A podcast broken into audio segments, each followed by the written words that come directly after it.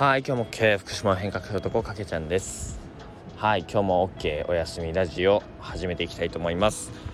本日はですね、えー、夜に撮りたいところだったんですけれども現在4月の29日の朝6時40分ということでえー、すいません。昨日おとといという形でですね友達の家に泊まり昨日はカプセルホテルだったのでちょっと周りの方の迷惑にもなるなというところで夜撮れずにですね朝撮っております。えー、そんな中ですね、えー、昨日おとといのですねまとめたまあおお話というか気づきみたいなところを皆さんにもシェアしていきたいなというふうに思うんですけれども、えー、本日のテーマとしてはえー、何しようかな 何しようかなという、まあ、話す内容を決めてないのもあれなんですけども、えー、友達とですねめちゃくちゃあのこれからの世の中どうするみたいな話あどうなっていくんだろうねみたいな話をすごいお話ししてたんですけどもまああの一番これ大事にしたいなというところ改めて思ったことをシェアしたいと思います。それはですねえー、もう毎日日々をですね楽しく明るくもうその一日を大切に生きようということですね。はい。もう本当これに尽きるなっていうふうにも日々思ってるんです。すいません後ろですね。あの今あの電車がすごい通っている駅の目の前も大井町駅の前でやってるのですごいうるさいのをご了承くださいね。はい、えー、もう日々ですねまあ自分もですねあのー、毎日自分のなんだろうなあのワクワクに従ってそして、えー、本当に大切にしたいものを大切にしていく、まあ、そういったあの生活をしていこうというふうに心がけているんですね。えー、なぜかというとやっぱりこの日本の今の現状とか、まあ、あの日々のニュースを見ててもそうですけれども、まあ、世界的にもいろんな、あのー、戦争が起こっていたりとか、まあ、変なウイルスがまた出てきたりとかあとは日本でいうと今後、まあ、その自然災害もそうですし、えー、まあねいろんなこう事件ありますよね。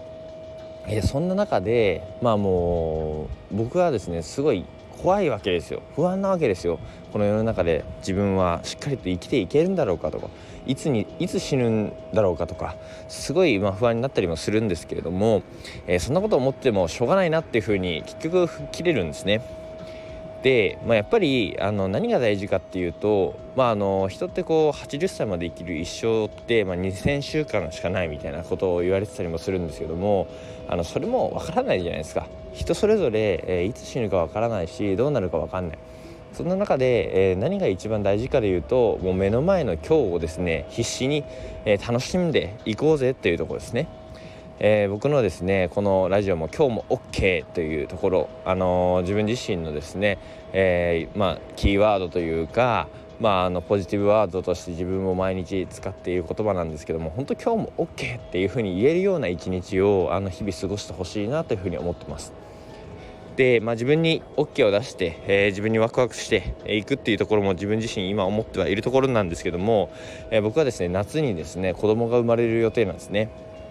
でもう最近はですね自分のこともそうなんですけどもやっぱり息子ができたらその息子のための人生というところになるんじゃないかなというふうにも思っていてでその息子にですねすごくやっぱりまあこのなんだろうな、まあ、ブーカというふうに言われているブーカ時代というふうにも言われてますけども変動性が激しいこの、えー、時代に、えー生まれてくる子供なのでもう本当に一日を大切に生きてほしいなと思いますしそういうメッセージをですねしっかりと伝え続けながら、まあ、たくましい子に育ってほしいなと思ってるので、まあ、そのためには父親としてですね、えー、しっかりとした、まああのー、姿勢を見せていかないといけないですし自分自身が楽しんでいる。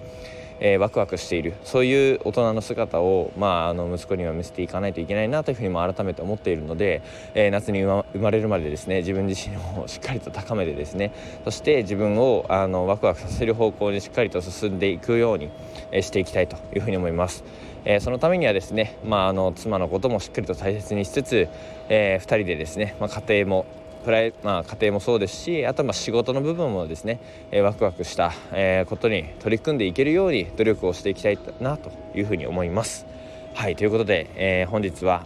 えー、日々を大切に今日みたいなお話でした。はい、すいません。ちょっと朝バタバタでこれからですね、東京出張を終えて、まあ、あの南相馬の方に、えー、帰っていくんですけども、あの妻の方が寂しくしていると思いの思いますので、とあの急いで帰りたいと思います。はいすいません。あの後ろの雑音がうるさかったら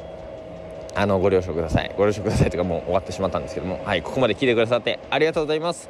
それでは本日も今日も OK 頑張りましょう。バイバーイ。